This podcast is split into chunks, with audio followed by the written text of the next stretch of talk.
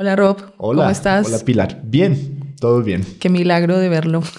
sí, hace dos minutos que acabamos de terminar un episodio, pero Sí. aquí estamos otra vez. con Nuevamente. preguntas con Pili. Um, vamos al grano. Sí, de una. Eh, entonces, Pili es una profesora en la academia, en la academia. Nunca puedo decir esa palabra. Academia. Academia.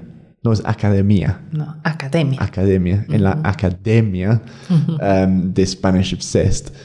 Ella tiene muchos estudiantes con nosotros desde hace bastante tiempo ahora Sí. y los ha visto mejorar desde casi principiantes Sí. hasta un nivel mm, como intermedio alto, Sí, ¿cierto? casi intermedio alto, sí, así es. A algunos estudiantes les va mejor que a otros. Sí. pero vamos a hablar de aquellos estudiantes que han mejorado un montón, que ya tienen un nivel alto por lo que han estudiado. Entonces, ¿cuáles son las tendencias que ves y cuáles son los hábitos o que tienen en común esos estudiantes? Sí, bueno, hay varios elementos. eh, uno de ellos, eh, y que es la base de, de todos, ¿no? Es su interés por, por la lengua, ¿no? Entonces, nadie está en un curso de idioma si no está enamorado como suena, Ajá. le gusta una canción, es el país de su novia, de su prometida, tiene alguna motivación cerca del corazón. Nadie Entonces, está obligado. Nadie no está padres, obligado. sí. Exactamente. Todos los estudiantes que tengo aquí en Spanish Obsessed parten de un gusto propio y buscan y quieren aprender. Ahora, ya hay unas diferencias de hábitos entre estudiantes, entre unos estudiantes y otros. Eh, los que llamaríamos estudiantes que tienen una rápida evolución son aquellos que mm, eh, están buscando por su cuenta información de diferente fuente. Ok. Puede ser contacto con personas, amigos, buscar información como música o datos específicos sobre la lengua, porque cada lengua tiene como curiosidades, ¿no? Curiosidades de la pronunciación, curiosidades o datos históricos, es X. Y mm, otros están habituados a escuchar. Ujú. Esa es una parte que me ha interesado mucho. Bueno, es parte de, de mis intereses mm, académicos y que también lo he visto en varios estudiantes. Es, están escuchando música, no importa si no entienden todas las palabras, eh, como que pescan alguna palabra nueva cuando están hablando contigo Ajá. y es como, disculpa, ¿qué significa esto? Ajá. Entonces siempre están como preguntando y Tienen están... curiosidad. Exacto, esa curiosidad la, mm, la cultivan, la practican, ¿no? Y, Y, y sería que entonces no dejan todo su aprendizaje para la clase. exactamente. n- Su, su actividad del español no es solamente los 60 minutos de la sesión, sino Ujú. que pues tienen una vida con gente latina, ¿no? en, en su trabajo, tienen familiares que hablan español. Y um, no sé, están como buscando la manera de, de sacar una frase o mostrar a alguien que estará hablando su, su lengua, pero otros toman notas, tienen su cuadernito específico con anotaciones para ah, hacer las preguntas en clase, Sí. por ejemplo. Pues yo, yo creo que em, esa palabra curiosidad sí que es la clave. Pero antes de eso, Mm, toca decir que yo creo que perseverancia también. Y porque eh, hay estudiantes que pues les va más lento. Pero eso no se puede decir que han fracasado, que hayan fracasado. Solo que pues van en su paso que es más lento. Yo, yo siempre digo, solo fracasas con el español cuando ya como lo Decides lo no, Sí. no hacer nada. No es lo como, puedo y no. Es como ya soltar los brazos y decir, ya, me rindo. Sí, ¿no? sí, si aprendes una palabra por día, eso sí que es, apren- es aprender. Um, entonces me gustaría aclarar eso, que no hay fracasos aparte del abandono.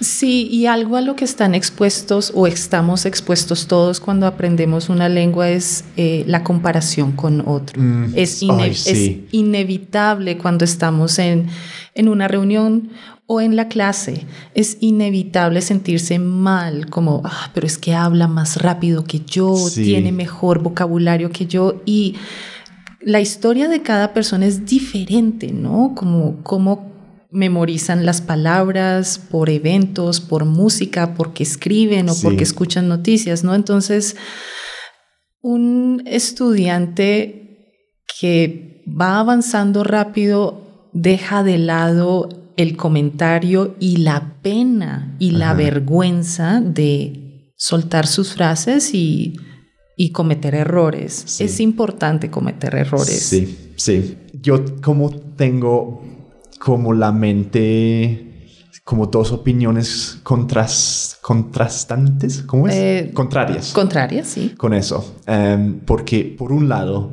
yo digo en mi experiencia que yo soy una persona un poco competitiva. Oh, Entonces en una clase si veo que alguien habla mejor que, que yo, yo digo, "Ay, es que no, no, no puede ser.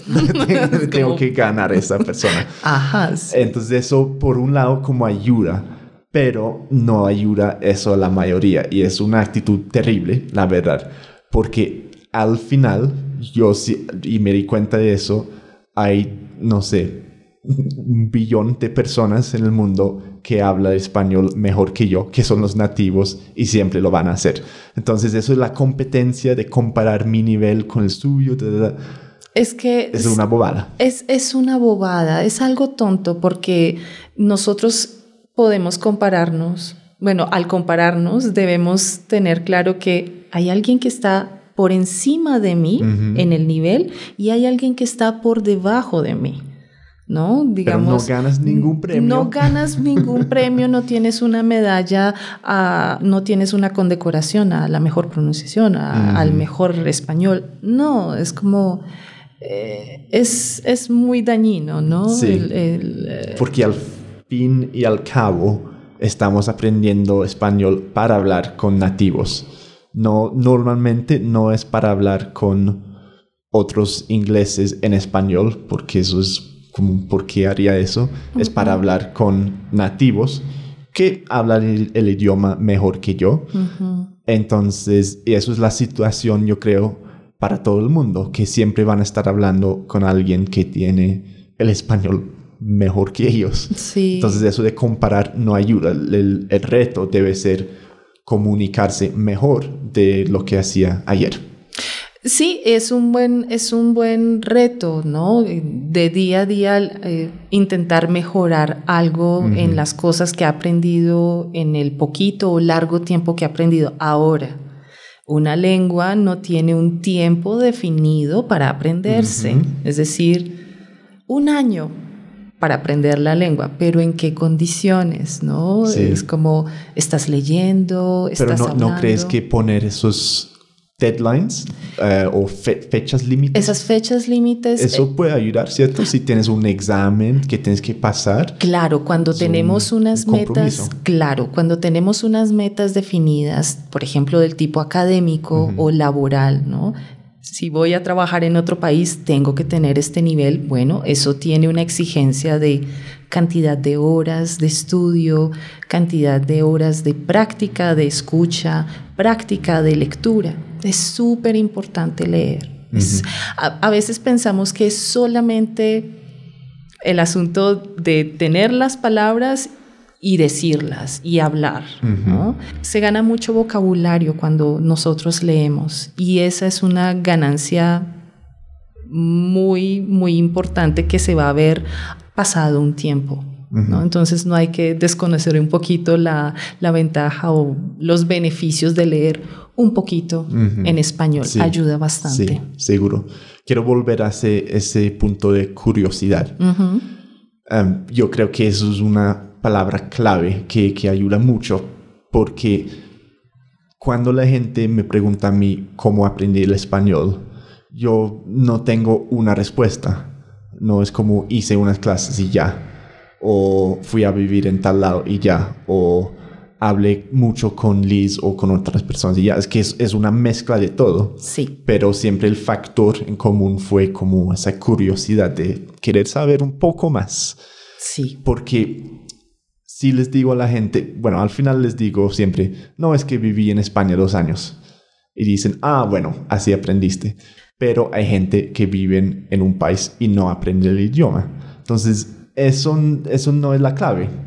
Si no tienes curiosidad, cuando vives en Colombia o en España, o en España, no vas a aprender. Por supuesto, el, el país no te va, la experiencia no. cultural, por más experiencia y más visita, no te va a entrar el, el, el español directo. Vas a aprender más frases de pronto, como dónde están los baños o leer un menú. Por supuesto, y vas a conocer a la realidad de estas uh -huh. personas, pero, pero si no interactúas, si no buscas ¿no? Sí. esas oportunidades para, para interactuar y seguir aprendiendo un poquito más por cuenta propia, pues... Sí, porque pues no la, la inmersión en un idioma, la gente trata eso como si solo hay que hacer eso y ya. Y es una parte, yo creo. Sí puedes estar inmerso, inmersa. Inmerso, sí. Inmerso en el idioma y por eso digo básicamente escucharlo, estar en el país. Es una parte porque te facilita escucharlo, leerlo, estar más expuesto, pero tampoco es magia.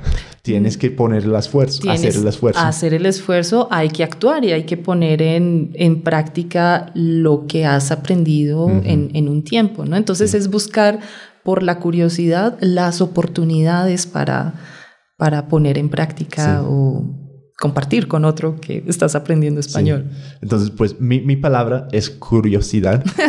bueno, sí. te, la, te la robé, pero si tienes otra palabra que es como un consejo para estudiantes. Bueno, eh, hay dos cosas, dos pensamientos. Uno es la constancia uh -huh. y no, no decaer, ¿no? Como no... ¿Qué quiere decir eh, decaer? Como, como give up. Ajá. ¿sí? No, no decaer, no eh, darse por vencido. Okay. Hay cosas que aprendiendo una lengua son, son un reto, uh -huh. pero a veces los retos condimentan eh, la experiencia, ¿no? Entonces, como, sí, tener un poco de paciencia y eso. Y reconocer, como dices, que es un proceso largo.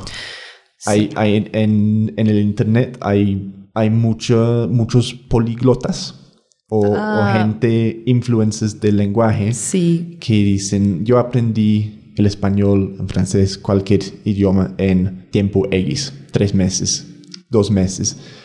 No es que no los crea, porque es, pueden ser, o sea, yo, y yo conozco algunos, um, y sí que son impresionantes. Son brillantes, sí. Son brillantes, um, pero eso nos da la idea de que si no estamos fluidos ¿Se dice así? Eh, o si no dominamos el idioma correcto. en tres meses, hemos fracasado. fracasado. No, no, no, es, no, cada persona tiene su tiempo porque uh -huh. la vida misma tiene sus tiempos. Uh -huh. Asimismo debemos entender, como, como entendemos la vida, entendemos el aprendizaje de una lengua. Tiene un proceso, tiene unos tiempos y no es una carrera. Sí. No es una carrera. No, no. vamos a tener medallitas no. por hablar pero me gustaría rápido. tener una madre. Ay, por ¿sabes? favor. bueno, uh, pasamos a la sección de mi libreta. Ay, ¿Es una Dios. libreta o un cuadernito? Eh, un cuadernillo, cuadernito, sí. libretita. Um, voy página por Tengo página. miedo de ese Estoy cuaderno. Página, página 3. Son dos frases que escuché viendo Netflix, um, una serie colombiana. ¿Cuál? Ay, ¿cómo se llama? Instinto Salvaje. ¿Te suena? ¿Instinto salvaje no. o distrito salvaje? Distrito salvaje, ah. no instinto salvaje. bueno, pues cercano. Sí escuché, no he visto la serie. Ah, bueno, pues más o menos recomendada. Oh. Sí, me gustó. Um, pero bueno, allí hay mucha, mucho lenguaje callejero. Eh, de los streets, de las calles de Bogotá, de Colombia. Sí. Algo que siempre dicen es disque.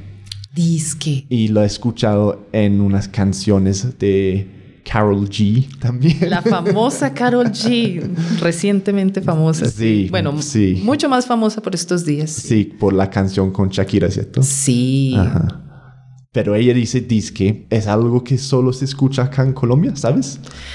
No, es algo, bueno, empecemos por tener en cuenta que es disque. Sí, ¿no? ¿qué Disque, quiere decir? Disque quiere decir como dicen que. Es como traer eh, lo que han dicho otras personas sobre un tema en discusión. Pue- ¿Puedes inventar un ejemplo? Eh, bueno, y también aplica para los chismes, ¿no? Ok. Dice que la vecina del cuarto piso va a dejar al esposo. Yo, yo lo traduzco como apparently, como aparentemente. ¿Cierto? Sí, Como porque sí. sí, corresponde al como dicen por ahí, he escuchado, Ok. a se dice, ¿no? Es como traer lo que yo escuché de otro lugar y lo traigo porque tengo la intención de compartir la información del chisme de la vecina o las noticias, ¿no? Dice que van a sacar una nueva reforma, por ejemplo. Ok. Entonces, eh, Entonces, puede entrar un poquito más. en, Dale. eh, porque yo traté de, de usar esa palabra Dale. y creo que lo, lo embarré. Porque ¿Cómo? Dije yo, dis que sí. Sin contexto no tiene nada de sentido, pero Dis di- que dije, dis que sí. Así. Si tú dices algo y yo como lo que quería decir era como una traducción de, oh, apparently so, como, como aparentemente sí. Entonces dice, dis que sí. Y Liz, porque le- se lo dije a Liz, me miró como, ¿qué? ¿Qué estás diciendo? no tiene nada de sentido. Sí, bueno, ¿Está mal usado? eh, es que la persona que recibe ese disque ya, ya como que previamente tiene una información común con la persona. Entonces, ese disque, disque sí, es como dicen que esta persona dijo que sí. ¿A qué situación? Ay, qué co- Complicado, ¿no? Pero Sí. necesitamos todo un contexto. Ah, ok. Bueno, no te puedo ofrecer eso. Ah, solo tengo en mi, en mi cuadernito que no y que sí. Y me acuerdo que uno de esos se puede decir como una frase hecha ya, ah, que no. Dice que no, dice Dice que- no puede, por ejemplo. Ok. Dice que no puede. Es como me dijo que no puede. Sí, Ah, esa bueno. persona dice que no puede. Como así? ¿Y tú, No tú usas disque? Posiblemente yo sea una de estas personas que lo utilice con frecuencia en, en una forma muy informal, pero no, no estoy en la situación de discusión para decirlo. Dice que me dijo que no. Es que- Como no. Lo que pasa es que como aprendices, estudiantes del idioma, cuando aprendemos una frase nueva, siempre buscamos la manera de De meterla. aplicarlo, ¿no? y, y siempre sale mal. Entonces no, hay que, hay que como gastar más tiempo con es- esta frase o ese, esa palabra disque. Otra que tengo, eh, que es, creo que es más de los jóvenes, es a lo bien. Ah, a lo bien, sí. A lo bien se utiliza para expresar como una sorpresa. Por ejemplo, dime tú, Robert, eh, me gané la lotería. Dímelo. Me gané la lotería. A lo bien, Robert. Disque sí. Pues ese a lo bien es como, ¿en serio? Ajá. ¿En serio te Como, ganaste? really, sí. Exactamente, ¿en serio te ganaste la lotería? Genial, ¿no? Y tú dices a lo bien. No, no la utilizo. No, tengo que estar hablando con otros amigos que sí las utilizan y eventualmente puedo hacerlo, pero no. Entonces, si, si no. tienes menor de que 25 años, se puede usar a lo bien, si no, ilegal. Sí, Pues hay personas de mi edad que lo utilizan. Ok. Entonces, mm, cuando lo utilizas, como que te miran, es como, eres jo no eres joven, Sí. pero estás utilizando un vocablo de jóvenes. Parece simpática o simpático, ¿no? Es Ok. Es lenguaje de, de los jóvenes. De los jóvenes. Sí. Informal. Súper informal. Nunca lo vas a escuchar en, en noticias o, Sí. o que lo diga el, la- una el tía. presidente o la alcalde. No, nunca No se lo lo va a vas a escuchar a, a la alcaldesa, a la señora la alcaldesa. Perdón. Em, y última pregunta. Sí. De pronto sabes, no sé, esas dos frases suenan fuera de Colombia o se escuchan afuera de Colombia en otros países? El a lo bien es de acá.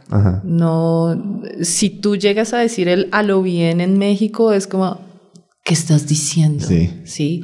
Eh, y el disque sí tiene una, sí lo compartimos en la comunidad hispanohablante, entonces es como algo común a todos. Bueno, bueno saber eso.